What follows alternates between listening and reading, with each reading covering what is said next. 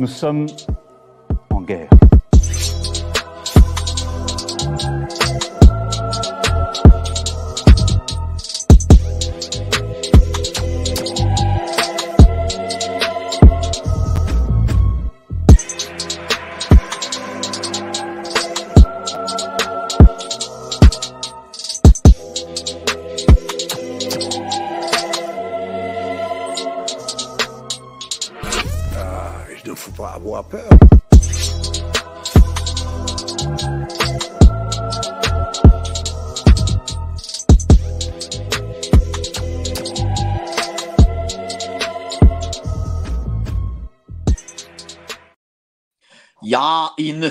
Avoir peur.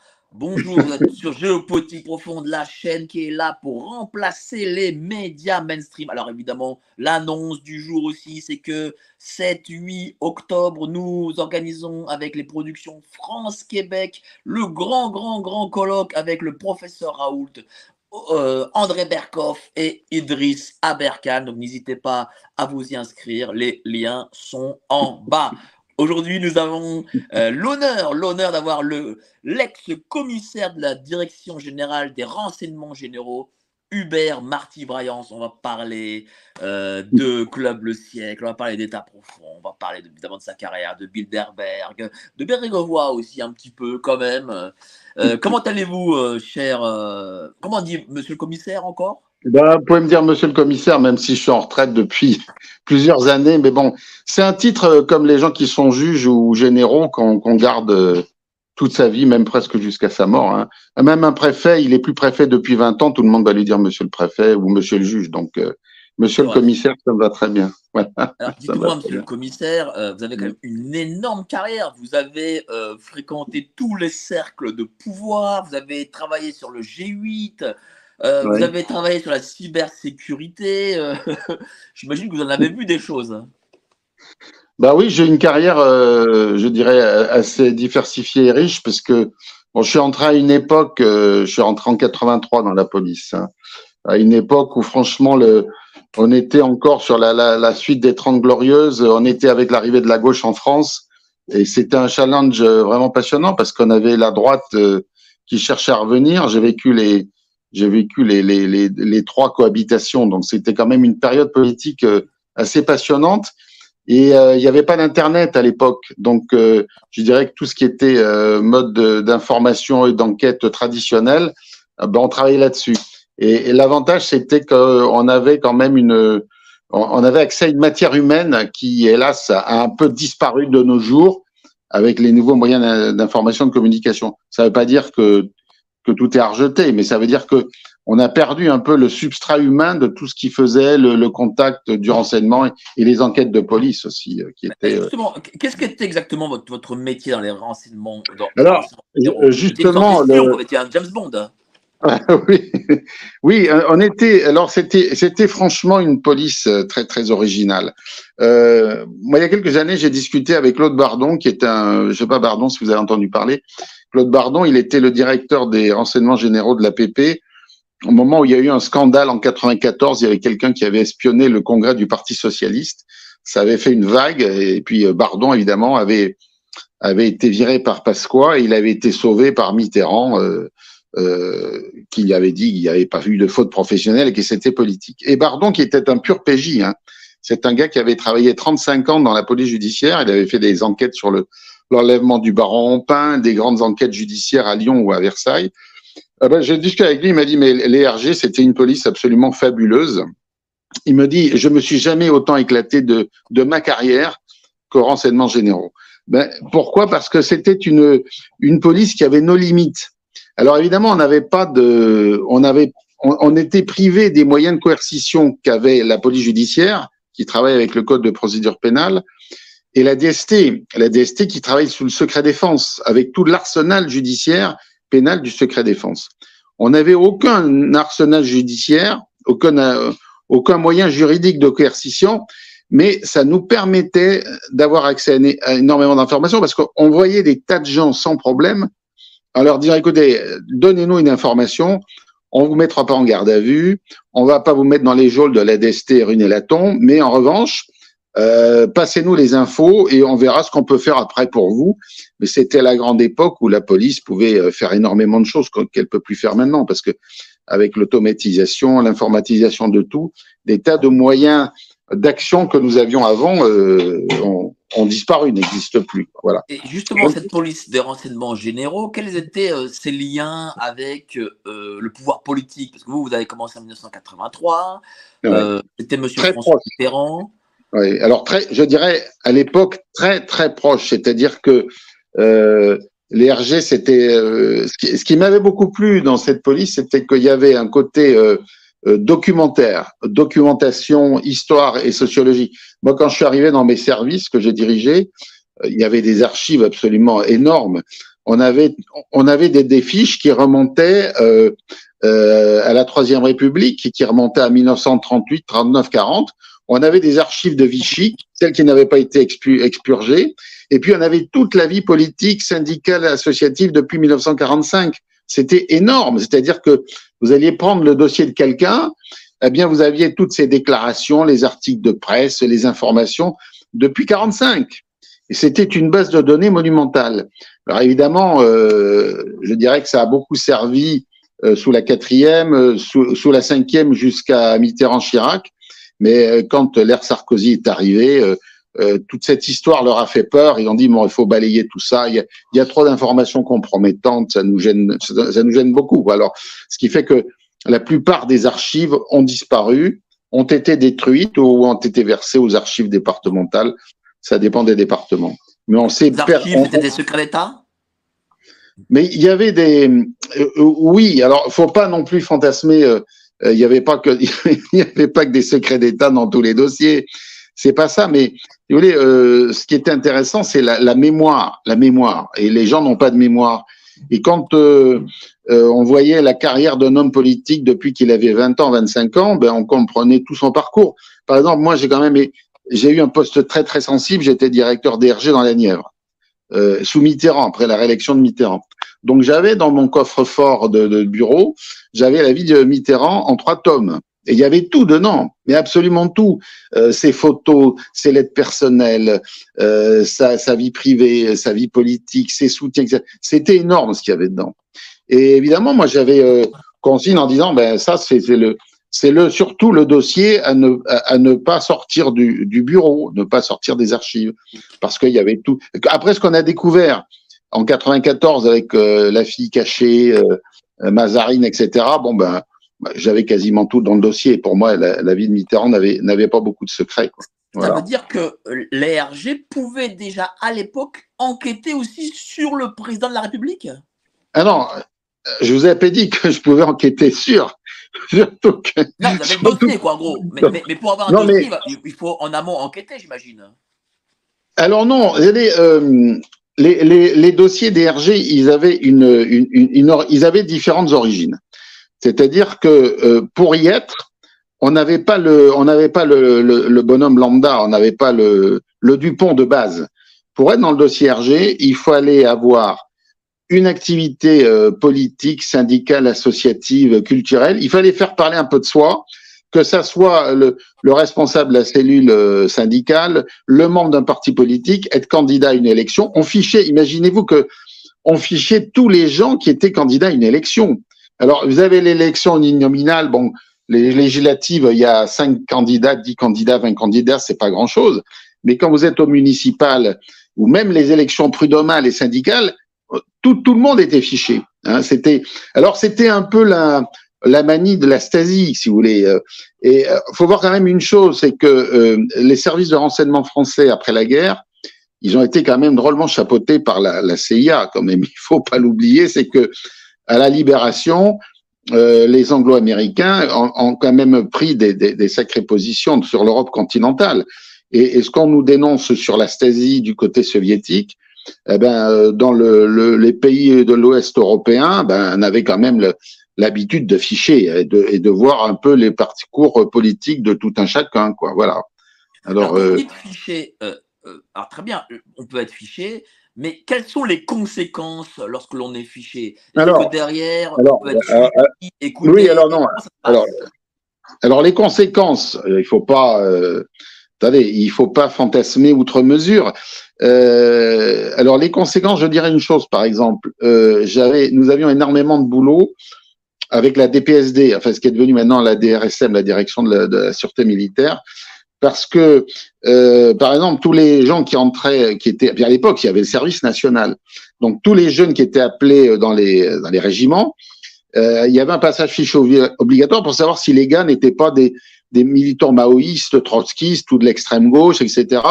Et donc, euh, les, les, gars euh, qui étaient au service militaire, s'ils étaient euh, engagés dans l'extrême gauche ou dans un militantisme trop gênant, on pouvait pas leur donner dans l'armée des responsabilités d'état-major ou des choses comme ça. Vous voyez, c'était bon, par exemple. Bon, mais ensuite, il n'y a pas que le côté négatif. vous aviez aussi beaucoup on enquêtait sur tous les gens qui pour des décorations ou pour des habilitations secret défense, on faisait les enquêtes, ou pour avoir un poste de, euh, de, de, consul honoraire. Je ne sais pas si vous savez ce que c'est que consul honoraire. Quand vous êtes consul honoraire, un pays vous habilite à avoir des fonctions consulaires pour le représenter si l'ambassadeur n'est pas là. Bon. Alors moi, j'avais des enquêtes là-dessus, que ce soit les décorations, les, etc. Et je vous donne un exemple, par exemple. Euh, moi, il y a un monsieur qui était venu me voir dans mon bureau, il était euh, très sympathique et tout, il me faisait du gringue. Il voulait avoir un poste de consul honoraire de je ne sais plus de quel pays. Et bon, moi, il m'avait paru sympathique. Et mon adjoint m'a dit, euh, euh, surtout commissaire, euh, il faut pas du tout le, lui donner un, avis positif parce que il est connu pour frayer avec des petits garçons ou des petites filles. Voilà, il était, voilà, il était porté sur les, les, les jeunes. Bon, moi, j'ai mis un avis négatif euh, sur cette histoire. Le, gars, il a été, euh, il est venu me voir après dans mon bureau en me disant, euh, je suis pas du tout content, etc. J'ai dit oui, mais bon. Et ce malheureux monsieur, trois quatre ans après, s'est suicidé. Vous voyez, on avait, on avait eu quelque part un, un, un, bon pressentiment. Alors, je vais vous donner une histoire plus positive, une autre, une autre affaire où un monsieur très respectable, il dirigeait un club sportif, il se dévouait pour son, club, euh, l'enquêteur était venu voir en disant non, non, c'est pas possible, on peut pas lui donner sa légion d'honneur. Et regardez, il a participé à une bagarre, etc. Bon, moi, je vais sortir le dossier. C'était un vieux truc. Le gars, je le convoque. Je dis, écoutez, mon, mon enquêteur, euh, euh, il n'est pas d'accord du tout, mais moi, j'estime que ça n'a pas à être pris en compte. Et moi, je vous donne un avis positif parce que vous êtes bagarré comme un beau diable pour le, club sportif et vous méritez d'être récompensé. Alors, on n'était pas que dans la négation, vous voyez.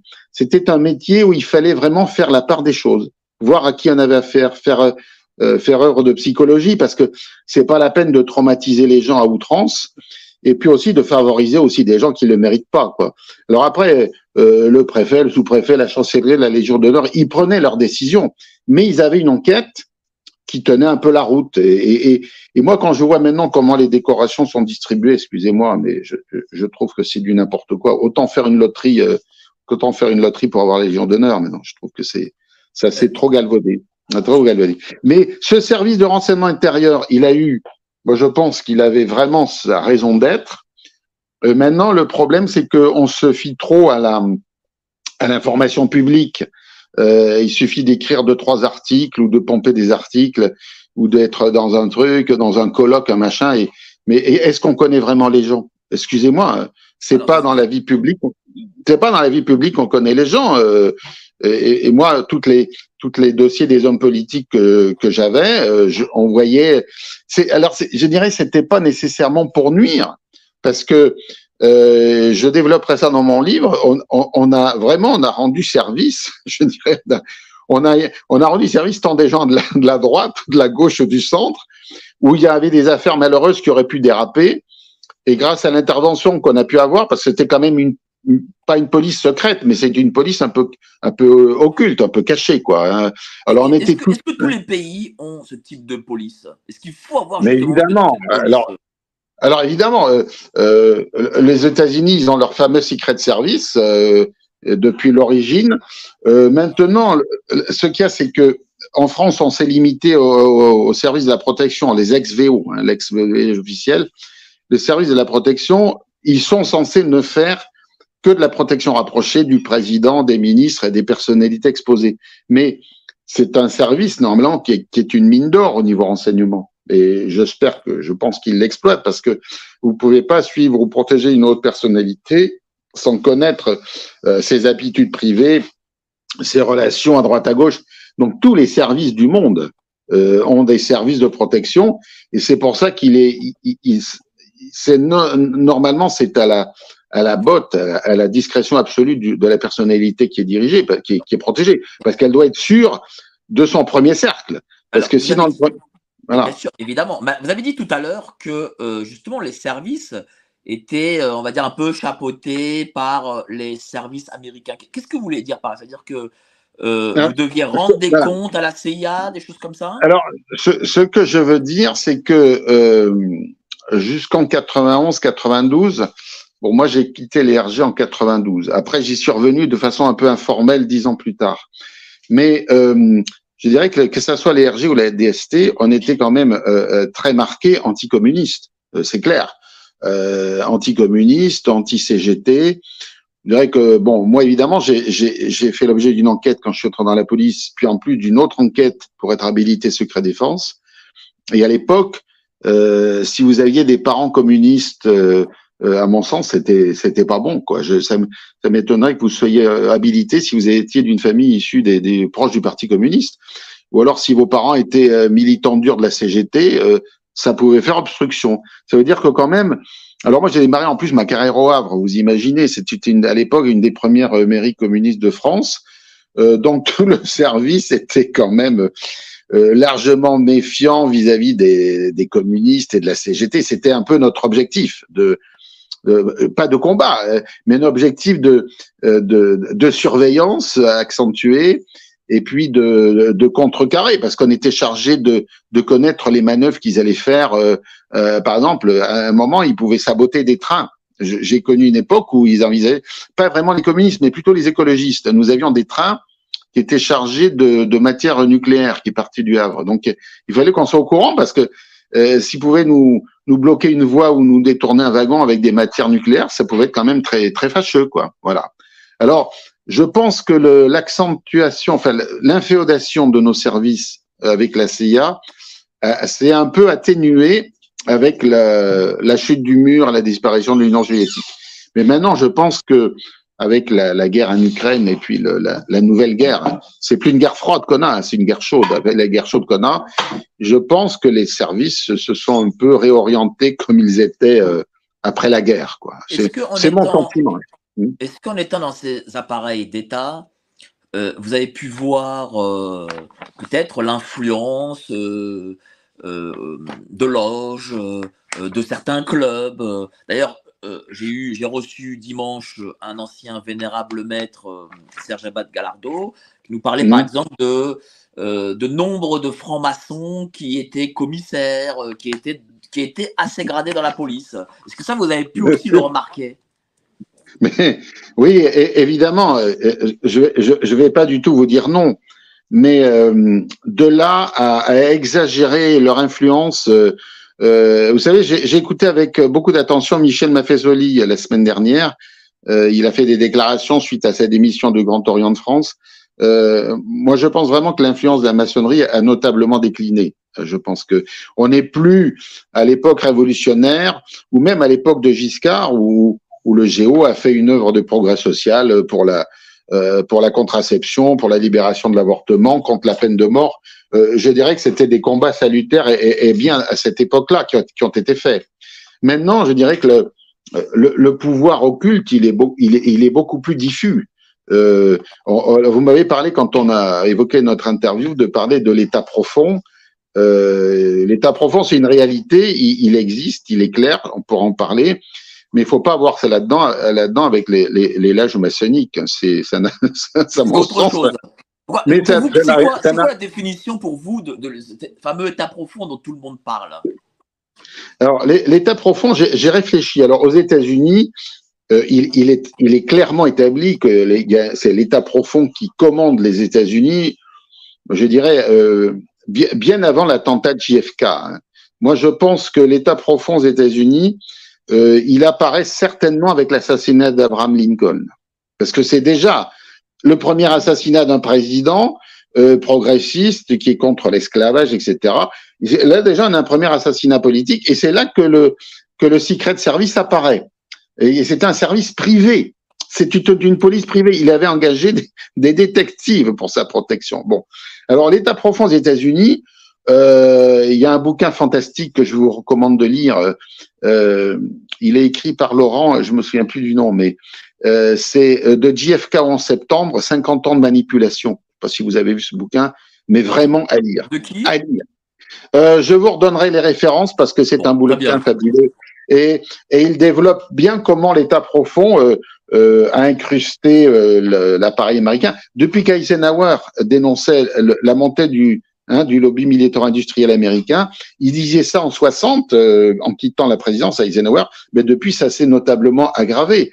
Et là, euh, je dirais qu'avec la guerre en Ukraine, on, on, voit tout ça dans sa splendeur. Le, euh, l'appui démesuré en Ukraine, etc. Et euh, le salut de Zelensky euh, avec un néo-nazi au Canada, et personne n'en parle en France. Moi, je, franchement, quand on voit Zelensky, qu'on dit qu'il est proche des néo-nazis, et on voit un ancien Waffen-SS qui l'applaudit, on devrait quand même se poser des questions des fois, hein, parfois. Voilà. Mais, alors, du coup, comment, comment il se définit en France par rapport aux Américains, alors, cet état profond Alors, l'état profond, c'est tout sauf la démocratie, évidemment. C'est un groupuscule euh, très puissant euh, qui est caché, qui est occulte et qui euh, manipule le, le, le, le, pouvoir politique à sa guise. Alors, l'état profond, c'est... alors, j'ai étudié, j'ai décortiqué une affaire en France où vraiment on voit l'état profond à l'œuvre. C'est l'affaire Stavisky. Elle remonte à 1934. Vous savez, c'est ce fameux euh, financier qu'on a retrouvé euh, suicidé de trois balles, euh, deux balles dans, un chalet de Chamonix. Et là, quand elle décortique l'affaire, alors c'est une escroquerie hein, qui, qui avait, c'était la victime, c'était le Crédit municipal de Bayonne. Et quand on regarde qui était mouillé dans cette histoire, eh bien on trouve euh, les banques, euh, les milieux de la finance, mais on trouve aussi la presse, euh, une partie de la police et, et, et la justice, parce que c'est un ensemble. Si vous n'avez pas un ensemble cohérent, vous n'y arrivez pas. Alors, ce qui est intéressant dans l'histoire Stavisky, c'est le gars qui a fait l'enquête, l'inspecteur Bonny. Alors, ce fameux inspecteur Bonny, vous irez voir un peu sa carrière parce que euh, il a été, il était inspecteur de police, il n'était pas commissaire, il voulait devenir commissaire, il a fait du chantage. Euh, outre Stavisky, il y a un magistrat qui est mort, le conseiller Prince, qui avait enquêté sur l'affaire Stavisky. Et, et Bonny, euh, il a fini pendant la guerre euh, en tenant la rue Lauriston et en, en, torturant des résistants et, et, des gens à Paris. Bonny, il a fini de, de, il a été fusillé à la Libération. Mais c'est un type qui avait enquêté euh, pour l'État profond. Et ça vous montre qui utilise cet État profond. Ils utilisent des gens sans scrupules, des gens sans déontologie, des gens euh, euh, pour qui, euh, que ce soit la démocratie ou les libertés publiques ou individuelles, ça, tout ça n'a aucune valeur, n'a pas de prix. Et cette, cette affaire Stavisky, repenchez-vous un peu là-dessus. on vous montre comment on peut étouffer une affaire, comment on peut détourner de l'argent, détourner beaucoup de beaucoup de fonds, et les, les, les gens qui sont impliqués dedans, soit ils meurent brutalement, soit ils retombent dans l'oubli, et les enquêtes sont rapidement classées sans suite. Mais je trouve que c'est un exemple. profond, c'est euh, un État, on va dire, euh, un groupuscule américain qui vient sur la France, on va dire, voilà, avant-guerre et peut-être plus après-guerre, ou est-ce que l'État profond en France, c'est quelque chose qui s'est déjà créé de lui-même, hein, euh, hors, américain, quoi alors, je, je, pense que ça s'est créé hors de ça. Ça apparaît vraiment dans les années 30. Euh, mais dans les années 30, vous savez, il y a un concept intéressant que, que je que j'ai étudié, c'est le concept de synarchie. Qu'est-ce que c'est que la synarchie? Alors, vous savez, vous avez euh, une opposition entre le, le, sociologue américain Robert Paxton, qui, a, qui, est, le grand chercheur sur Vichy, et la l'historienne d'obédience communiste Annie Lacroix-Rize. Je ne sais pas si vous connaissez Annie Lacroix-Rize. Elle a écrit un grand bouquin que j'ai lu sur euh, banquiers et industriels français sous l'occupation. Et elle explique que la synarchie française, ce sont des, euh, des industriels, des banquiers qui sont épris de technocratie Alors, ils voyaient dans le Troisième Reich avec euh, avec Laval plus qu'avec Pétain. Ils étaient plutôt pro Laval. Ils voyaient euh, avec ce euh, Pétain, avec Laval et puis le, la Révolution nationale, un système de pouvoir, évidemment, qui, fait complètement fi du peuple. On s'en fout complètement du peuple les élections, mais qui sert les intérêts de la banque, de l'industrie, de la recherche c'est une espèce de, de, nouveau pouvoir qui s'affranchit de, des élections, de tout ça, ils, ils en ont rien à cirer. Et cette synarchie, euh, elle, avait, elle a survécu après la, la, la, libération parce que évidemment, elle a rendu des services à tout le monde.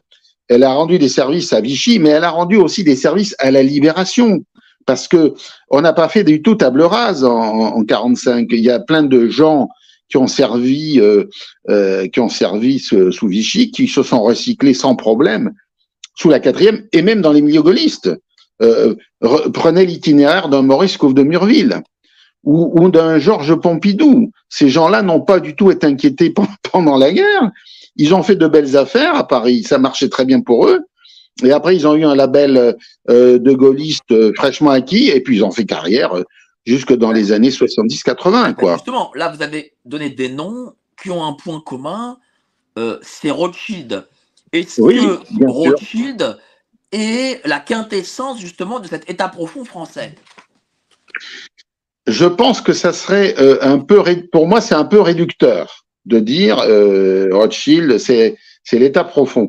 Je pense que c'est plus que ça ils ont, ils ont leur mot à dire, évidemment, parce que quand vous manipulez des milliards, euh, vous avez votre mot à dire sur quelques décisions que ce soit. Mais euh, quand on fait des affaires comme les Rothschild, vous savez, on n'est on n'est pas amateur de scandale. Euh, si on veut continuer les affaires, euh, il faut pas créer de, de des. Les, les, affaires, ça se, ça se fait quand tout le monde bosse en silence, quand ça se passe bien. Euh, s'il y a des émeutes, euh, s'il y a trop de morts suspectes, etc., c'est c'est pas bon pour les affaires. Les affaires se font euh, dans le silence quelque part. Alors Rothschild, ils peuvent être dedans, mais moi je pense que l'État profond français, il a dû nécessairement s'adapter à, à, la mondialisation et puis à la fin des blocs, parce que quand il y avait deux blocs, c'était facile. Euh, les blancs, les, les, les bons d'un côté, les méchants de l'autre. C'était très simple. Avec la chute du mur et la mondialisation, un monde multipolaire, c'est beaucoup plus difficile de, de voir où sont vraiment ses, ses intérêts. Voilà, euh, les éléments de réponse. Hein, euh, mais c'est une matière à recherche. J'espère qu'il y a des historiens, des sociologues français qui vont se, se pencher sur le qu'est-ce que c'est que l'État profond en France. la synarchie, euh, euh, Vous-même avez-vous affaire euh, à euh, alors je ne vais pas dire que des loges, mais des clubs, par exemple le club Le Siècle. Est-ce que par exemple vous avez eu aussi euh, oui. Alors, des mains de politiciens euh, sur vos affaires, enfin, voilà, des choses qui ont peut-être pu ben, aussi entraver votre carrière, par exemple ben, oui, ma, ma, carrière, elle a été clairement J'ai une, j'ai une très belle carrière jusqu'en 2002, hein, jusque, euh, jusqu'à l'arrivée de, de, Sarkozy au pouvoir. Après, ça a été pour moi un peu le, le déclin, mais on va pas parler de Sarkozy, vous le connaissez très bien. Euh, bon, euh, mais il faut voir que euh, l'arrivée de Sarkozy en France, quelque part, c'est le c'est le retour de la CIA, parce que j'en parlerai, j'en ai parlé régulièrement. Qui a fait politiquement Sarkozy? Qui qui est le découvreur de Sarkozy C'est pas du tout Jacques Chirac. c'est quand Sarkozy allait passer ses vacances aux États-Unis quand il avait 15-16 ans et qu'il a été chapeauté par le numéro 2 de la CIA qui s'appelait Franz Wixner. Et Frank Wixner, qui a été ambassadeur américain au Caire, c'était lui qui, qui, qui recrutait un peu le stay behind européen, c'est-à-dire les gens qu'on va mettre en place euh, dans la politique, dans l'armée, euh, dans la police, pour, euh, pour muscler le stay behind qui avait été mis en place après la guerre. Il fallait une nouvelle génération. Donc moi, étant Bon, étant un gaulliste affirmé, hein, je n'ai pas honte de le dire, euh, euh, moi, ma référence politique, c'est le général de Gaulle, c'est ses idées de, de, de, de, nationalisme, de patriotisme, et puis d'une Europe, d'une Europe qui incluait la Russie à l'époque. On voit bien comment c'était euh, c'était prémonitoire. Que si, si, on avait si on avait inclus la Russie euh, dans les années 50-60, on n'en serait pas là. Mais les Américains n'en voulaient surtout pas, surtout pas. Ils voulaient d'un monde bipolaire. Alors, le, le, c'est évident que l'état profond, il, il s'adapte aux circonstances, il s'adapte à l'actualité. Maintenant, je pense que euh, il y a un état profond national, c'est évident, chaque pays a le sien, mais il est obligé quelque part, à certains moments, pour certaines affaires, d'obéir ou de s'adapter à ce que peut lui demander euh, l'État profond euh, américain euh, ou, ou, anglais. Ou anglais. N'oublions pas les zones d'ombre de l'histoire Diana, par exemple, parce que c'est quand même une histoire faramineuse. la mort de, de, de, cette princesse et, de Dodi. Qu'est-ce que vous, qu'est-ce que vous ah. pensez vous de la mort de Diana? Pour vous, c'est pas un accident? Non, pour moi, franchement, je ne pense pas que ce soit un accident. Pourquoi, vous? Ben, parce que euh, il y a trop d'éléments troublants dans l'histoire.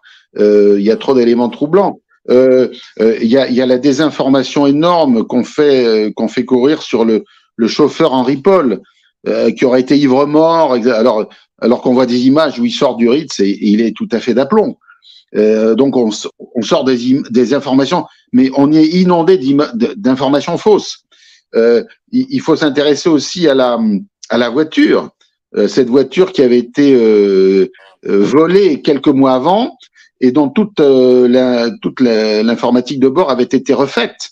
donc ça, une, une, voiture qui a été refaite électroniquement, elle est aussi aux mains des gens qui en connaissent le microprocesseur, le mode de pilotage. C'est pas pas une voiture lambda, c'était une voiture euh, sur laquelle sans doute quelqu'un pouvait avoir prise. Et quand on nous raconte qu'Henri Paul avait 2 grammes d'alcool dans le sang, excusez-moi, euh, c'est pas possible, quoi. C'est pas crédible. Ensuite, il faut voir un peu ce qui se passait à ce moment-là.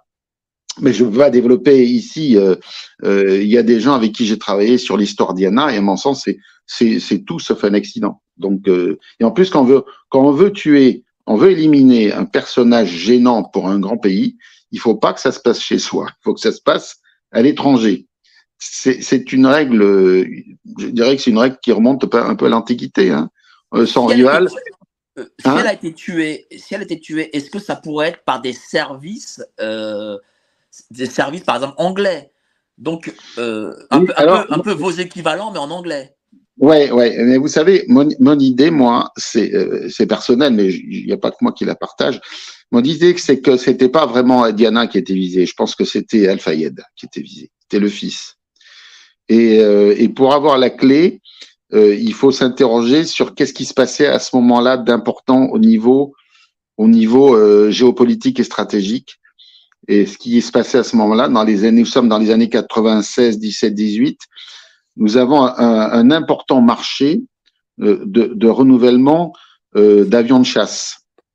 Et là-dessus, euh, il paraît que le fils Al-Fayed s'en serait occupé et de façon qui n'était pas à l'avantage de, de, de, de, la Grande-Bretagne. Donc il a pu mettre les pieds dans le plat dans une histoire où il aurait dû se fourrer. Et je je pense pas, je je veux je pense pas que c'est vraiment Diana qui était visée. Je je pense pas qu'on voulu sa mort comme ça. C'est en revanche, c'est son compagnon qu'il était. Son compagnon qu'il était. Mais je peux pas développer. J'ai des éléments là. c'est trop court et je veux pas développer des idées que j'ai parce que j'ai enquêté aussi sur des personnages autour de Diana et qu'on retrouve dans d'autres affaires similaires. Et, et, quand on retrouve la même personne dans deux, trois, quatre affaires, c'est plus une coïncidence. C'est plus possible. C'est quelqu'un qui a une mission à accomplir, qui est là pour observer, qui est là. Il, il, a un rôle. Il, il c'est c'est pas le dans une grande partie d'échecs le, le, petit soldat il peut avoir un rôle important pour le, le roi ou la reine. Mais alors, est-ce que ça signifie du coup que euh, des services euh, tels les RG peuvent avoir mission parfois de se débarrasser d'un gêneur? Alors là, euh, Euh, écoutez, pour l'histoire de Diana, les RG ne sont pas du tout en cause, hein, franchement. Non, non, euh, pas Diana, mais, mais prenons euh, une mission globale, quoi. La, mission, mettons Diana de côté, mais une mission que peuvent avoir les RG, c'est-à-dire. voilà. Écoutez, les, les, les, RG, de ma, à ma connaissance, pendant j'y suis resté quand même pas mal d'années, n'avaient pas du tout de, de, de, mission pour éliminer des gens, ni de structure comme en a la, DGSE euh, ou peut en avoir la DGSI avec des opérations homo, c'est-à-dire des cibles pour éliminer des cibles. Euh, nous, on était dans l'objectif surveillance, connaissance du milieu, connaissance de l'environnement. Euh, le, seul domaine où les RG pouvaient avoir le plus de coercition, c'est dans la lutte contre le terrorisme intérieur.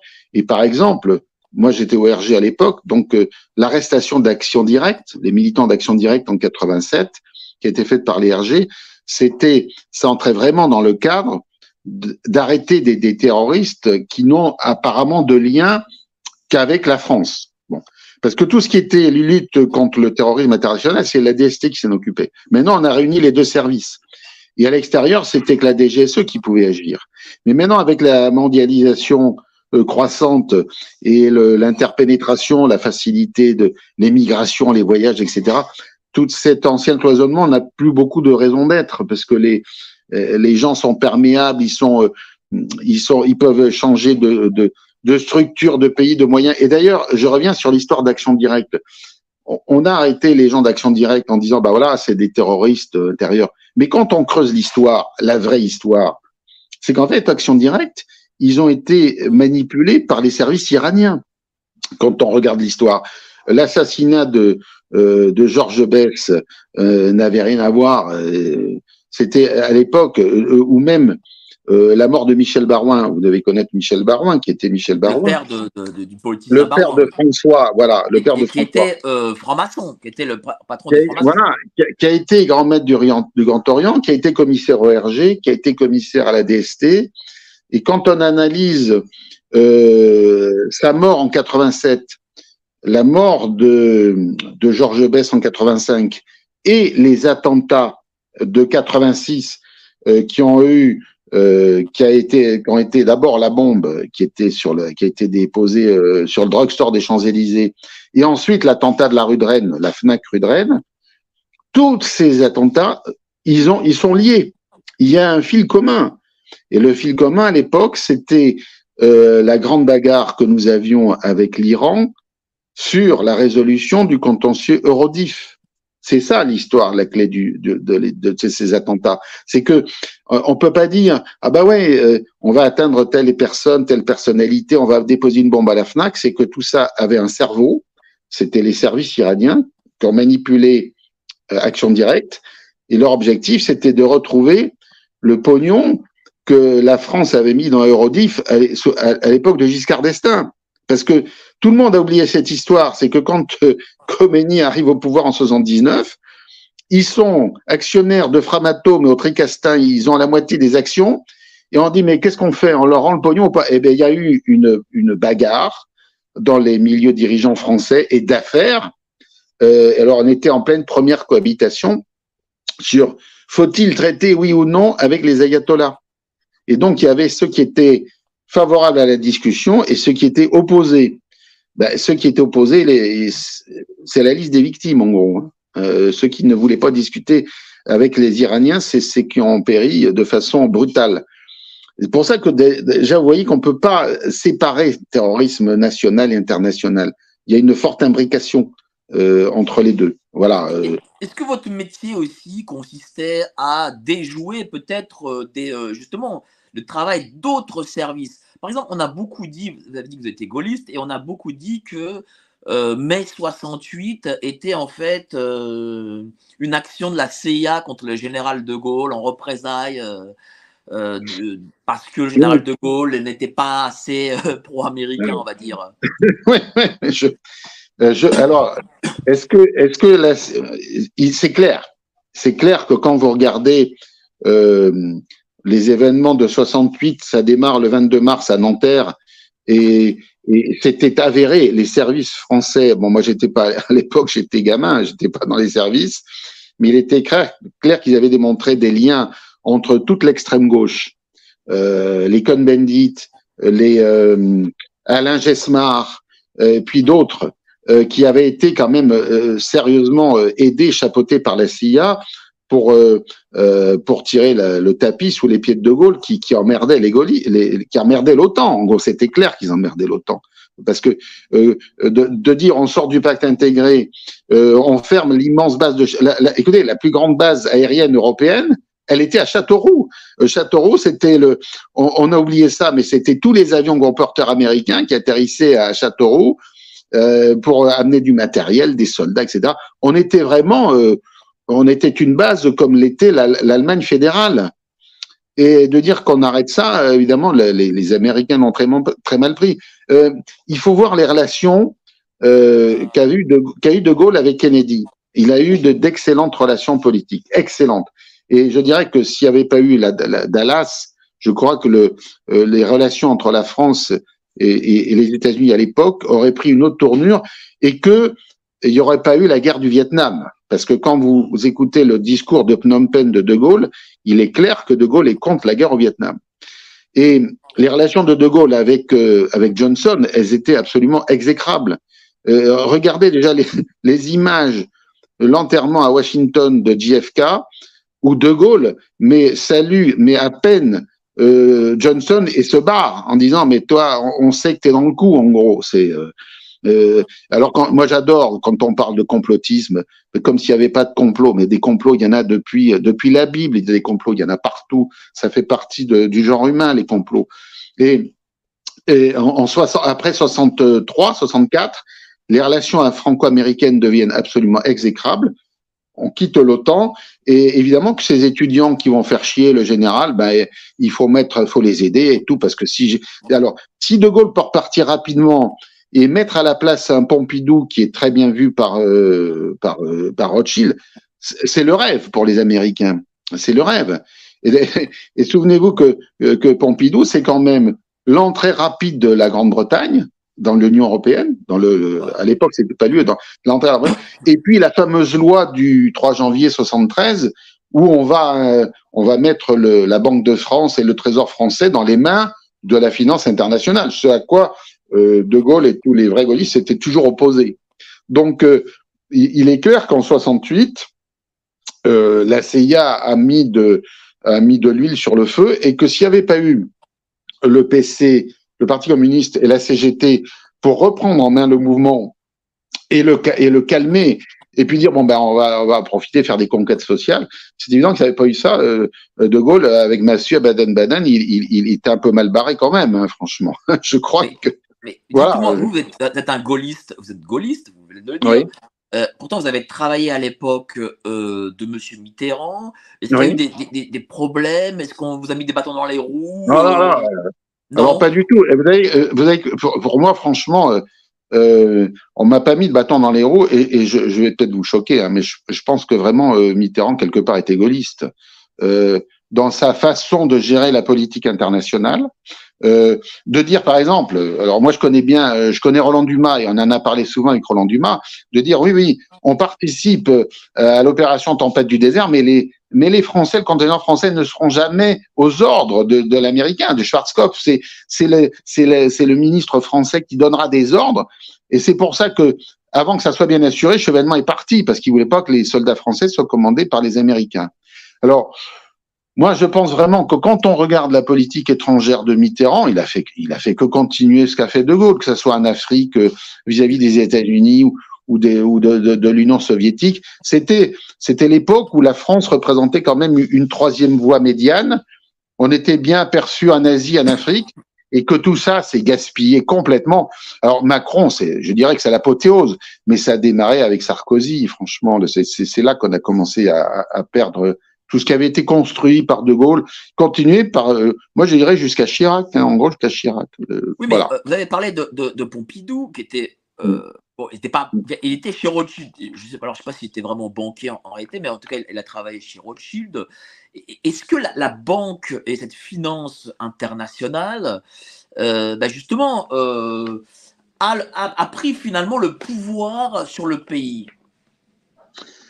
Je, je, je pense, euh, franchement, je pense que oui. Oui. Alors, euh, vous dire ça totalement, euh, je ne peux pas dire comme ça, parce que dès qu'on a fait une information, il faut, faut amener les preuves. Sinon, c'est trop facile de dire n'importe quoi. Mais euh, le, la, la, la, banque Lazare, par exemple, la grande banque d'affaires Lazare, euh, elle a une influence prépondérante sur la politique française bah, depuis, euh, bah, depuis Napoléon III. Hein. Euh, de toute façon, l'industrialisation en France, ça commence en gros sous, Louis-Philippe, hein, la monarchie de juillet. Après, ça fait que s'accentuer. Et c'est là qu'on voit quand même de plus en plus euh, les banquiers euh, avoir leur mot à dire dans, dans, la politique. Évidemment, quand on fait une politique de grands travaux, comme actuellement, euh, on peut pas la faire uniquement avec les fonds publics. Il faut des fonds privés. Il faut un partenariat public-privé. Et les milliards, ils, ils sont plus tellement dans les caisses de l'État. Hein. Ils sont dans les banques et puis dans les dans les fonds internationaux. Donc évidemment que les politiques sont obligés de, de faire euh, les, de prendre les choix qui que leur dictent les, les grands banquiers, les grandes banques. Alors maintenant, je ne crois plus du tout que la politique se décide à, l'Assemblée nationale ou au Sénat. Le, le niveau de débat est d'un ridicule absolument à mourir de rire. Attendez, euh, nous, nous, nous, emmerder euh, euh, avec l'histoire de la Baïa ou des ou n'importe quoi. Mais c'est tout ça, c'est du, du bidon. Tout ça, c'est c'est du dérivatif. Les, le, vrai pouvoir, il n'est plus là, et les vraies questions, elles ne sont plus là non plus. Où le vrai Alors, pouvoir? bah, il est dans des il est dans des, les grandes institutions financières. Il, il s'est déplacé, évidemment, il s'est déplacé à Bruxelles. C'est tout se, tout se joue au niveau européen. Et tant qu'on restera dans cette, dans cette Europe euh, ingérable à 28, euh, c'est plus tellement l'Europe maintenant. Je dirais c'est une annexe de l'OTAN, hein. euh, une annexe de l'OTAN et de Big Pharma. C'est le, le, si les gens n'ont pas compris à quel niveau de corruption est cette Europe, je ne sais pas ce qu'il leur faut, hein, parce que franchement, euh, euh, la, cri la crise sanitaire entre guillemets, qui pour moi est une crise complètement factice, pour moi c'est un truc inventé, euh, a permis de voir les, les, les, milliards qui se balanaient, parce que c'est un immense transfert de d'argent public vers le, le privé, les laboratoires. Et c'est c'est eux qui, alors, quand on voit, on a vu toutes les mesures coercitives qui ont été prises euh, par Macron alors, avec ses fameux conseils de défense. Hein, c'est, allez, un conseil scientifique qui, qui réunit une dizaine de, de, de soi-disant euh, grands spécialistes hein, et qui nous, qui nous, interdit de sortir de chez nous ou de faire plus de 10 kilomètres ou de prendre un café assis. Attendez, mais, mais c'est... Dites-moi, euh, cher commissaire, euh, oui. vous, étiez, oui. vous étiez aussi euh, directeur euh, dans la Nièvre. La Nièvre, oui, oui. C'est le fief de Mitterrand, oui. c'était aussi le fief euh, de euh, M. Bérégovoy. Oui. Et euh, alors, on sait, enfin, on dit que M. Bérégovoy euh, s'est suicidé. Mais qu'en est-il réellement? Est-ce que c'est un suicide? Est-ce qu'il y a eu quelque chose de, de trouble derrière? Je crois que vous avez d'ailleurs enquêté dessus. Qu'est-ce qu'il en est d'après vous? Ça m'a valu beaucoup d'ennuis, hein, cette enquête. ça m'a vu pas mal d'ennuis. Ben, pour moi, il est clair, euh, euh, il est clair que ce n'est absolument pas un suicide, pas du tout, parce qu'il faut regarder la réalité des faits. La réalité des faits, elle est, elle est imparable. C'est que on vous dit qu'il s'est emparé euh, du manurin de son garde du corps euh, et qui s'est tiré une balle, euh, alors voire deux, les, les versions diverses, et, et que voilà. Alors, quand, écoutez, j'ai eu le, le, privilège, dans même de, de voir les, les, clichés radiographiques de, de à l'hôpital de Nevers. C'est rarissime. Pour vous dire qu'il n'avait pas du tout été atteint par des balles de 357 Magnum. Sinon, quelqu'un qui se tire une balle de 357 à bout portant, il a la moitié du cerveau arraché. Il a la, le cerveau qui part. Or, Béré, nous avons les photos. J'ai rexumé les photos du photographe qui est allé en face du canal juste au moment où les pompiers arrivaient. Sa tête était intacte. Donc, c'était impossible que ce soit un 357 Magnum. Absolument impossible. Et discuter avec les pompiers, avec les médecins, avec les infirmières, il a été atteint de, de, de balles, de deux balles de petit calibre. Petit calibre. Pas de 357. Donc là, on voit le mensonge d'État tout de suite. On se dit, mais euh, on a caché un assassinat. Et alors que on aimerait euh, euh, que la police. Alors, l'enquête sur Bérégovoy à Nevers, c'est c'est aussi épais qu'un vol de cyclomoteur. Hein. En gros, je vous dis, hein, c'est rien du tout. Hein. Et donc, et dès que vous enquêtez, ben vous vous rendez compte que euh, il y a des pressions sur les gens, qu'on veut pas qu'on découvre la vérité, que euh, vous allez avoir des ennuis. Moi, j'ai des tas de gens à Nevers qui euh, me dire ben je veux pas avoir d'ennui, euh, euh, je peux vous dire ça en off, sinon je le dirai pas, etc. Et, et, et c'est là où vous voyez une affaire d'État, parce qu'une banale affaire euh, de meurtre ou, ou de suicide, ben les les faits sont là. Les faits sont là. Il n'y a pas besoin de torturer les, les choses. On le voit d'évidence. Alors mais- là, si- oui. mais ce serait quoi? Ce serait un, un, un, un assassinat commandité par Mitterrand? Bah, D'après vous? Vous savez, je n'ai, je, je n'ai euh, 20 ans après mon enquête, 30 ans après les faits, j'ai toujours pas la réponse. Euh, les plus grands témoins, euh, ben, ils sont morts. On ne peut faire que des, des supputations. Euh, Est-ce que Mitterrand voulait la mort de Bérégovoy Euh, Quand j'écrirai me- mes mémoires, je- j'ex- j'expliquerai qu'il y avait beaucoup de sujets de dissension, mais je sais pas si, je ne sais pas si Mitterrand euh, serait allé jusque là. Mais en revanche, ce que je pense, c'est qu'il est fort possible qu'on qu'on lui ait demandé, parce que souvenez-vous que Bérégovoy, Premier ministre, il fait une déclaration à l'Assemblée nationale le 8 avril 92 avec sa fameuse liste en disant je vais chasser et je veux lutter contre la corruption en France. Le malheureux, c'est le premier qu'il a dit à l'Assemblée et vous avez vu comment ça a fini pour lui. Donc, euh, il avait l'intention peut-être de lutter contre la corruption, mais la corruption, elle est, elle est, elle est, elle, est- elle était partout et elle est partout. Il n'y a pas un clan Oui, qui oui, peut dire. euh, Lui-même, lui-même, euh, rappelez-vous, il était dans une affaire financière. Il avait, je crois, on lui avait prêté un million de francs un. Mitterrand pour s'acheter un appartement. Alors, c'est c'est- c'est Roger Patrice Pola, le, le vieil ami de Ah. Mitterrand, qui lui prête un million de francs. Vous imaginez euh, un ministre des Finances qui est obligé d'emprunter un million de francs à un pote de Mitterrand. Son degré de corruption, lui, attendez, c'est on meurt de rire parce que euh, ça voulait dire à quel point ce, ce pauvre Bérégovoy était, je dirais, honnête et scrupuleux.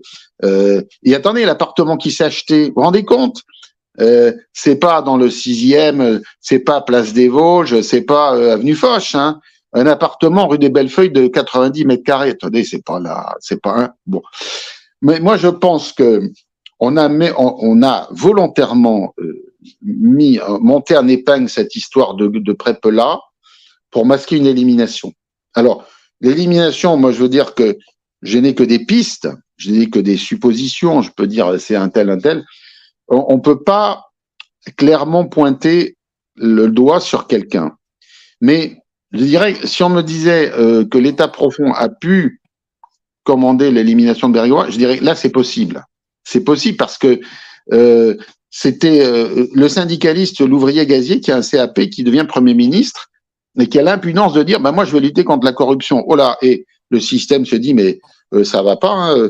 Déjà partant d'où vous étiez, vous êtes arrivé à Matignon, c'est déjà bien pour vous. Si vous commencez à chasser, à vouloir vider les écuries d'Ogias, ça va pas du tout. Et ce qu'il faut voir aussi, c'est qu'en 93, loin d'être euh, dépressif, euh, euh, sombré dans la dépression, euh, Bérégovoy voulait se présenter à l'élection de, de 95. Il avait monté un mouvement, il voulait dire, ben voyez, euh, euh, moi je suis pas issu de l'ENA, j'ai pas fait Polytechnique et tout, j'ai peut-être un projet tout simple de, rassembler des gens qui veulent dire, bah oui, on, va un peu quelque part se réapproprier le pouvoir. Bon ben il a il a pas compris qu'en face de lui il y avait quand même euh, ce qu'on avait appelé le mur de l'argent euh, sous après la guerre. hein. Sous Herriot, euh, on parlait du mur de l'argent qui empêchait les politiques d'agir. Ben, je crois que Béré, il a eu aussi le, le mur de l'argent qui, qui lui a un peu tombé dessus, quoi. Voilà. euh. Mais c'est vrai que euh, dans les années Mitterrand, il y a quand même eu euh, des morts un peu bizarres, on va dire. Bah, je vais Ah ouais, prendre l'année mal. 86. Rien que l'année 86, euh, vous avez euh, Thierry Leluron, Coluche Oui. et Daniel. Balavoine qui meurent la même année. Comme si, euh, je ne sais pas moi, les trois plus grandes stars de 35-40 ans d'aujourd'hui mourraient, on va dire, en 2023. C'est quand même C'est vrai. bizarre. C'est vrai. Ben, pareil. Alors, Thierry Leluron, franchement, j'ai pas beaucoup d'éléments, mais euh, j'en ai un peu, j'en ai un peu sur Coluche parce que c'est plus intéressant son histoire de Coluche. Euh, le, le fameux camion qui lui barre volontairement la route euh, sur la hauteur de Grasse, c'est ça, ça ressemble là aussi, ça ressemble à un guet-apens. On peut pas, on peut pas dire que euh, inopinément ce camion était là. et Il y a eu des gens qui ont enquêté hein, sur cette histoire. Euh, mais pareil, euh, euh, à un moment, les, les, les témoins se, se dérobent, on veut pas creuser, on veut pas avoir de trop de problèmes. Mais Quoi, Coluche gênait oh ben clairement, clairement, clairement. euh, euh, D'abord, c'est un vrai persifleur de la classe politique. Euh, il avait un humour corrosif.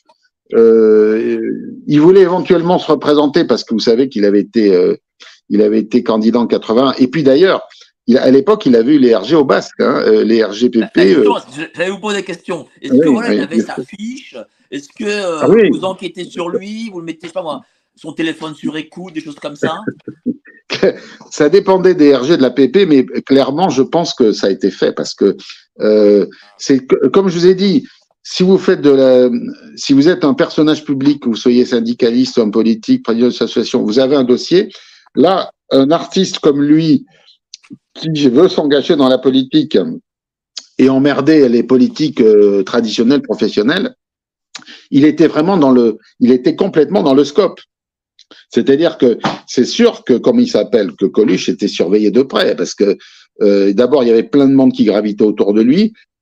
Il avait une ambition politique, il les dérangeait, et c'est évident que euh, à plusieurs émissions, on a vu d'ailleurs, euh, il y a eu des enquêtes, on a vu son dossier DRG à, Coluche. C'est évident qu'il avait un dossier qui devait être surveillé. Alors, du moment qu'il était, il voulait se mettre dans le personnel, dans le personnel politique, je dirais, de lui-même, il, est allé se mettre dans le dans, dans le dans, l'intérêt des renseignements généraux de l'époque, puisque c'était exactement le type de d'activité de personnes qu'on ciblait à l'époque.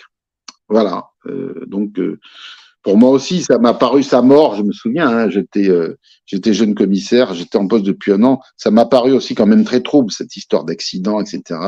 Après la mort de Leluron, et puis après, effectivement, Balavoine euh, euh, pris dans les tempêtes du dé... ça. Écoutez, Balavoine, ça peut être un accident, mais moi je me souviens à quel point Balavoine il avait contesté Mitterrand lors d'une émission. Euh... Les trois ont contesté Mitterrand. Ouais. Ben oui, ben oui, tout à fait. Alors, euh, est-ce que ça, est-ce que ça veut dire euh, que Mitterrand aussi était une forme de d'état profond ou, ou en faisait partie? Euh, oui, mais je dirais pas que lui. Je dirais, vous savez pas. Je pense que euh, tous les présidents, tous les chefs d'État, pas qu'en France, mais un peu dans le monde, partout, il y a toujours une espèce de, de, de, de il, y a, y a une garde prétorienne autour. Euh, ce n'est, ce ne sont pas les services d'État, c'est pas la DST, c'est pas les RG, c'est pas la DGSE, c'est autre chose. Il y a toujours une structure qui veille à, la sécurité et, au désir de, comme il y avait sous le roi de France. Euh, Souvenez-vous de l'histoire des mousquetaires. Alors maintenant, on la voit comme une histoire de, une histoire d'Alexandre euh, Dumas, des, des romans de KPDP, etc. Mais ça a été une réalité, et je pense que euh, cette réalité quelque part, elle perdure. Elle perdure. Il y a, euh, il y a toujours une structure, mais qui est, qui est occulte, qui est très cachée, qui doit agir pour le compte des, des présidents, euh, quels qu'ils soient, quels qu'ils soient. Et sans doute, euh, euh sans doute aussi euh, autour de autour de Macron. Vous parlez des morts de suspects de 86. Moi, je dirais quand même, il y a une mort aussi, une mort récente qui m'interpelle, c'est celle du, du général Georges Gelin.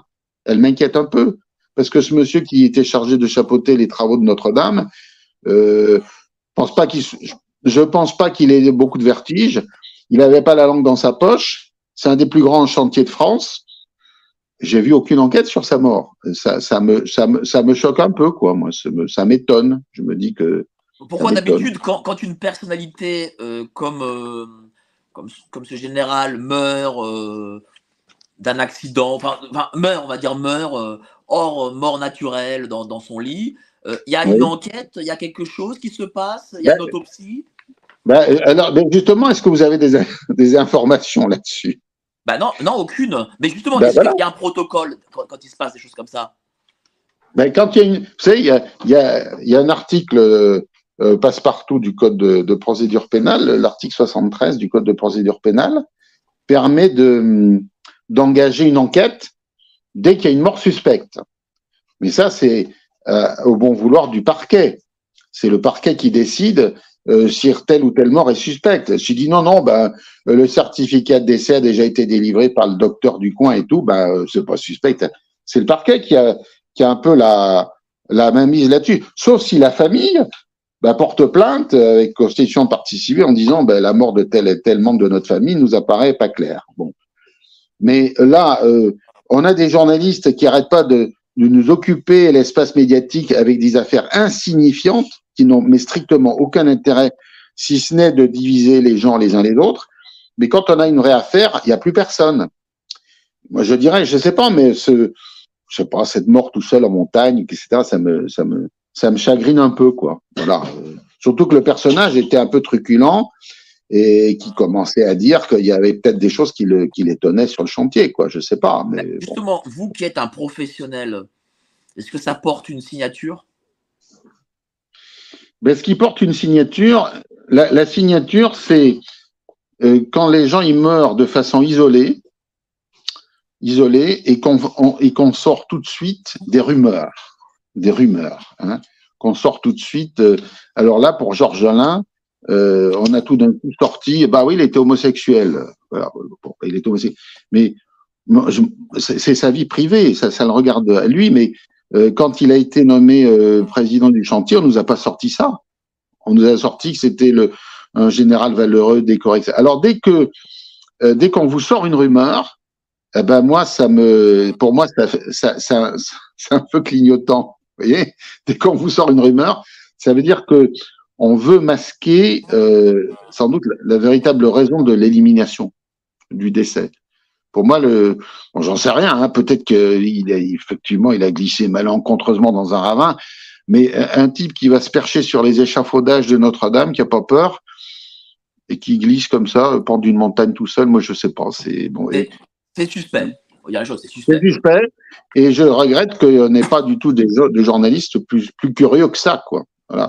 Ben, euh, euh, les journalistes ne sont pas très curieux aujourd'hui. Généralement, non. Sinon, ils, ils, sont... ils, ont même souvent très peur. Donc, Sinon, ils ne sont pas journalistes truc, hein. sur, sur, les grands médias, effectivement. effectivement. Et, et dites-moi, vous avez des, des, euh, des décennies de coup de, de, de, d'expérience, vous avez dû voir des choses. Vous, j'imagine que vous préparez oui. quelque chose, là, vous voulez écrire, j'imagine que vous avez des choses à dire. Oui, oui, sûr, sûr, sûr. Mais je, mais je prends mon temps parce que je ne vais pas faire quelque chose dans le, euh, dans la passion ni dans l'émotion. Je veux faire quelque chose qui, euh, qui pousse aussi à la réflexion politique sur euh, qu'est devenue la France, qu'est devenue la politique actuellement, où en est-on? La différence entre autorité et pouvoir, c'est, un, distinguo très subtil. Qu'est-ce que le pouvoir, qu'est-ce que l'autorité? Et on a souvent confondu les deux dans nos systèmes politiques. C'est-à-dire, on ne sait plus où on en est. Par exemple, je dirais une chose. En politique, il y a des gens qui ont une autorité naturelle. Euh, moi, j'ai eu la chance d'approcher de près euh, Mitterrand plusieurs fois, euh, Chirac également, ou même un Pasqua. Euh, c'est des gens, ils avaient une autorité naturelle. C'est-à-dire que ils vous donnaient des instructions, euh, ils faisaient un desiderata, etc. Euh, les, gens suivaient parce qu'il y avait quelque chose de derrière qui, qui, qui émanait, qui était euh, de, de, de l'ordre de l'immanence, une autorité immanente. Maintenant, je dirais que de, depuis Sarko, on, on, a des hommes de pouvoir, mais qui n'ont aucune autorité. Ils n'ont pas de charisme. Je dirais même, ils sont affligeants. Ils sont affligeants parce que tellement ils doivent, ils doivent en rajouter. Euh, ils doivent en rajouter pour dire qu'ils ont du pouvoir. Alors euh, que ça soit Sarkozy euh, dans ces débats maintenant qui sont plus judiciaires que politiques, hein, et, euh, et, et, puis Macron qui nous fait régulièrement des conférences euh, clownesques. On, est quand on regarde les conférences de presse du général de Gaulle ou même de Giscard ou de Mitterrand et qu'on voit le, le gars là qui s'est euh, le dimanche soir euh, et qui était avec je sais plus quel guignol là les, deux les, les, deux clowns là qui nous a détruit mais, mais, mais, mais, la politique française, elle est tombée dans le caniveau, quoi. C'est affligeant. Et, et, a... et justement, euh, vous venez de parler de Sarkozy, et vous avez dit tout à l'heure que euh, Sarkozy euh, a, comment dire, il a, euh, bah, il vous a mis des bâtons dans les roues, il a tout fait pour vous faire, euh, en gros, bah, un peu de côté. Qu'est-ce qui s'est passé? Est-ce que vous avez mis peut-être le nez dans quelque chose où il fallait pas mettre le nez?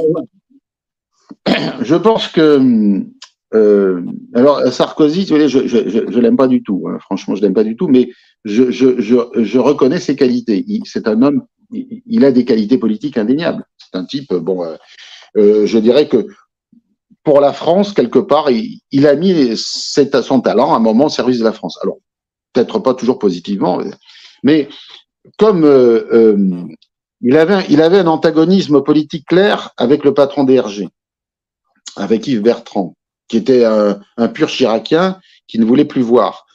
Moi, ayant été taxé de proche de Bertrand, de façon un peu exagérée, eh ben, euh, j'ai fait partie d'une charrette. Quoi. Il y a une charrette politique. Euh, quand il est arrivé au ministère, tous les gens qui gravitaient euh, de près ou de loin autour de Bertrand, fallait les liquider. alors, ils utilisent toutes sortes de moyens hein, administratifs. On manipule des journalistes, on vous monte une cabale. bon, moi, je peux encore vous parler. Hein, je peux encore vous parler, je peux encore m'exprimer, je suis encore en vie. Mais il y a un commissaire euh, je retrouverai le nom. Euh, il enquêtait, il était le chef des affaires financières des Hauts-de-Seine. Bon, il avait accès à certains dossiers. Et donc, je sais qu'il m'avait dit à un moment, euh, regarde, toutes les piles d'enquêtes nous avons, c'est toutes les enquêtes qui mouillent Sarkozy dans son département, etc. Nous étions en 2007-2008. Bon.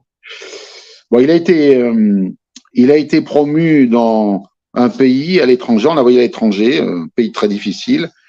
Ben, au bout de 15 jours, il n'a pas supporté, il s'est suicidé avec son arme de service. Bon. Et vous n'avez pas eu un article de presse, pas personne, personne n'enquêtait là-dessus.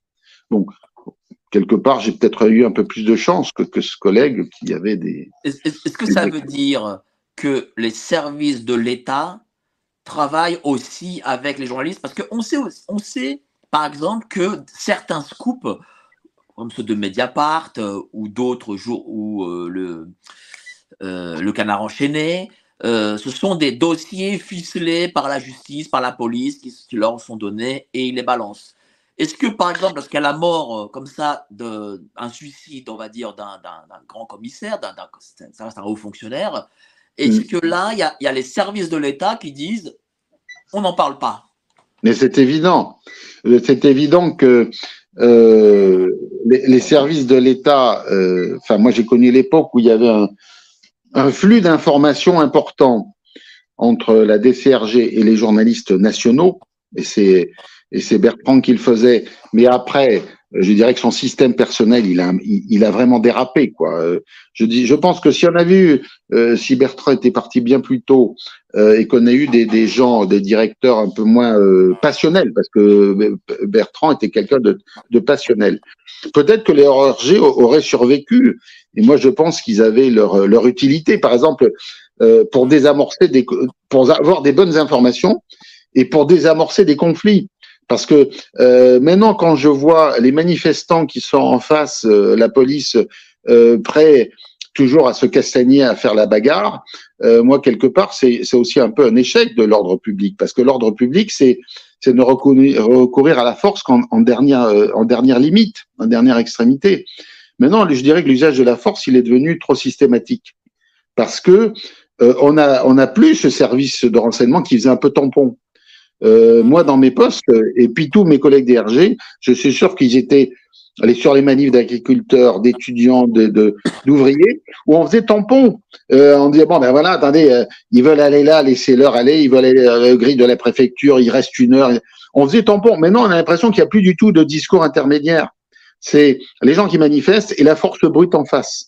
C'est pour ça que le, euh, globalement, je dirais que les, relations police-population euh, dégénèrent, sont plus qu'ils étaient à cette époque. Dégénèrent, parce que si on avait encore cette police euh, de renseignement humain, eh ben on éviterait, franchement, on éviterait des dégâts, on éviterait des blessés dans la police, on éviterait des blessés chez les manifestants, Maintenant, on a quelque part une conception euh, euh, américaine du maintien de l'ordre, pas anglo-saxonne, américaine, parce que. C'est-à-dire.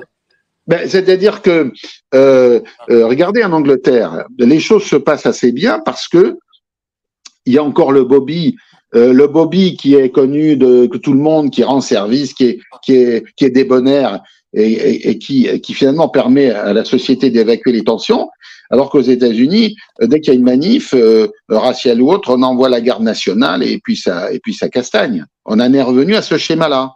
Euh, et c'est dommage parce que euh, pour moi, les, les, RG euh, avaient une utilité de désamorcer et qu'un dialogue se maintenait.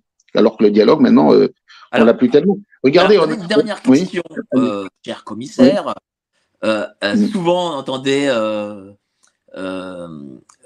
le jour des élections, euh, ah oui, euh, selon les sondages des RG, tel candidat fait tant. Est-ce que, ça c'était fiable euh, ou ah est-ce que ça avait pour but Quel but ça avait déjà? Non, non. Alors je vous, assure, je, vous assure que euh, en matière de prévision électorale et de résultats, on, était, on était très bon. On était très bon. Je veux dire pourquoi? Parce que euh, on passait beaucoup de temps d'abord à suivre la vie politique, à mesurer la température de l'opinion, et puis on, on scrutait les résultats.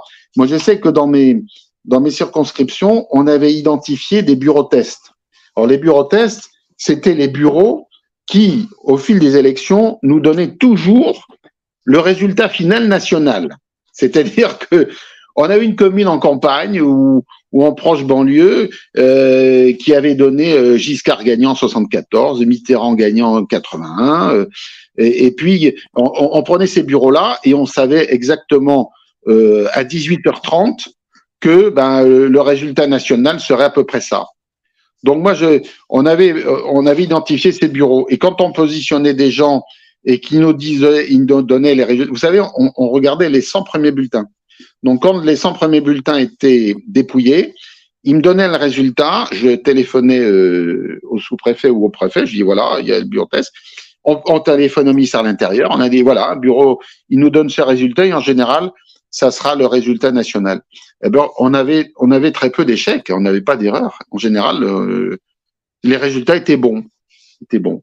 Et à l'époque, moi, je travaillais très bien avec les journalistes, hein, franchement, locaux, locaux, hein, parce pas les journalistes nationaux euh, qui viennent faire un scoop et qui vous foutent le bordel. Ça, euh, on n'aimait pas les journalistes nationaux, mais les correspondants de, du journal local, de, la gazette locale, du, du, du, journal que tout le monde lit tous les jours, eh ben, on travaille avec parce que ils nous donnent des informations, ils nous en donnaient, on leur en donnait, et c'était de bonne intelligence. Hein, voilà, euh, on, vous, on pourrait faire passer telle info, on voudrait voir un tel.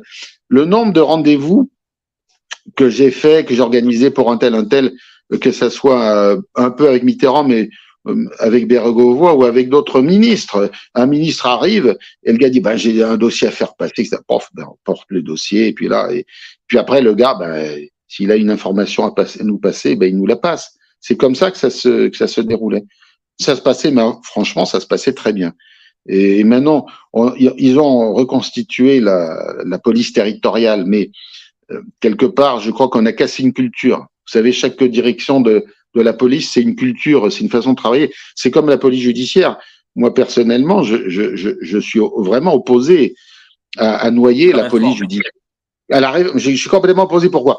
Évidemment, il faut plus de coordination entre euh, la PAF, la gendarmerie, euh, la police judiciaire, la sécurité. Mais la police judiciaire, c'est une police spécialisée. Euh, elle, elle, va pas s'occuper du, du vol à l'étalage ou, ou, du vol d'un de, de, cyclomoteur de votre portable. Elle lutte contre la mafia, contre des systèmes internationaux organisés. Et ça, ça se fait pas dans un commissariat de quartier. C'est une police particulière. Moi, je veux dire une chose. Si j'avais si ma carrière était à refaire, hein, que je sors de l'école de police, euh, j'aurais repris certes l'ERG, mais rapidement je serais allé vers la police judiciaire parce que c'est euh, vous, travaillez dans le confort du cadre du code de procédure pénale et on peut pas vous vous, vous, reprocher euh, d'avoir euh, échoué dans l'enquête d'un crime euh, de droit commun ou d'un viol ou une histoire comme ça. C'est vous êtes bordé par la, le code de procédure pénale. Mais quand vous êtes en enquête politique et que vous êtes dans que vous enquêtez sur Bérégovoy ou ou sur Colonna ou sur des histoires comme ça. C'est vous êtes dans, dans, des sables mouvants avec des risques en permanence. On n'est plus on n'est plus dans le cadre judiciaire euh, normal quoi, normal. Les gens de la PJ, ce sont des vrais spécialistes qui travaillent avec le code de procédure pénale. C'est une grande police. Moi, je regrette franchement que que tout ça se dilue parce que pareil, c'est un savoir-faire c'est un professionnalisme, euh, ce sont des réseaux, ce sont des les gens qui ont en général quand ils sont dans la PJ, c'est comme à la DST, ils, y font toute leur carrière, mais parce que ils, connaissent le métier, ils savent ils savent comment appréhender les truands, les, les criminels, maintenant les mafias internationales. Euh, on a quelque part, en diluant la, PJ, on a laissé champ libre aux mafias internationales. C'est ça l'effet. On nous a, on, nous dit ah bah oui un grand progrès, un grand progrès. Ben, le grand progrès, à mon sens, c'est qu'on laisse libre cours euh, aux, réseaux, aux, réseaux internationaux de, trafic en tout genre. Voilà. En tout cas, merci beaucoup, euh, cher monsieur le commissaire. J'espère voir votre livre très vite Et évidemment, je vous réinterviewerai pour votre livre. Ça, c'est évident. Merci beaucoup. Ça, Allez, évident. bonne journée à vous. En tout cas, Merci. merci à vous. Euh, N'oubliez pas, vous avez le lien en dessous pour euh, le 7 et 8 octobre, la grande conférence que l'on fait avec le professeur Raoult, euh, André Berkoff, qui sera là demain soir. André Berkoff sera là demain soir, 19h. Et Idriss Aberkan. Passez une excellente journée. Merci encore à vous. Merci. monsieur le Merci, au revoir. C'était vraiment passionnant. Et évidemment, je vous réinviterai et j'attends votre livre. J'attends ce livre. Très bien. Très bien. Et on en parlera encore plus longtemps. Merci à vous. Passez une bonne journée. Allez, salut, ciao. Merci. Bonne journée. Au revoir. Au revoir.